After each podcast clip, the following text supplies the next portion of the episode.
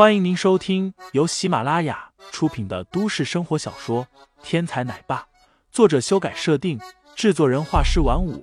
感兴趣的听众老爷们，赏个三连，点亮我的关注，点亮你的夜空。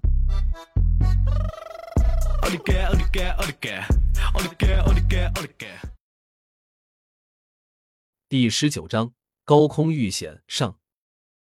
林飞一脸真诚的劝慰。但是小手指却在韩新宇光滑的足踝上轻轻滑动了一下。刚刚韩新宇保险带滑落，林飞反应神速，用脚腕勾住保险带，然后脚尖迅速的在矿车上点了一下，身子加速下滑，这才抓住了韩新宇的脚踝。不然，韩新宇今天就真的交代在这里了。这原本是林飞拉近和韩新宇关系的好时机。可惜，大好的机会被林飞这一撇一挠给破坏了。韩新宇还想发作，却听到了姐姐的呼唤：“新宇，你没事吧？你吓死我了！”林飞手上用力，一把将韩新宇拉了上来，笑道：“放心吧，有我在，他死不了。”两大美女一阵无语，但是也不能否认林飞的强大。这个家伙。也不知道是怎么练的。韩新宇小声嘀咕。远处，控制室，白士官盯着高空的林飞，胸中的怒火在熊熊燃烧。原本在控制关停了矮人矿车以后，他看到韩新宇坠落，心中一阵高兴。没想到眨眼间又被林飞给救了。又是你，连续两次坏我的好事，这次我弄一车人，我看你怎么救。白士官手里提着一把钢锯，不住的咆哮。关停矿车只是第一步，真正的杀手锏是白士官要锯断轨道上支撑矿车的钢筋。矿车倒悬而不坠落，正是因为矿车的底部都悬挂着钢筋，只要把钢筋弄断，矿车自然就从高空坠落了。到时候满车人都得死，就算是林飞个人本事再大，他也救不下一车人。呲啦。刺啦！钢锯切割钢筋的声音传来，满车人都在惊恐。发生了什么？矿车怎么在颤动？人们惊慌失措，不住的询问。林飞长身而立，站在了轨道上，向远处眺望。高空有风，吹得他衣衫猎猎作响。韩新宇抬头望去，心中忽然一动。这个男人专注的样子，好帅。矿车忽然停止运行，此刻又传来这种异动，直觉告诉林飞，这件事是有人故意弄的。目光随着轨道一路往前，林飞终于看到了远处有个人正提着一把钢锯在轨道上做手脚。那人动作飞快，很快就锯断了一根钢筋。老婆，照看好萌萌，我去前面看看。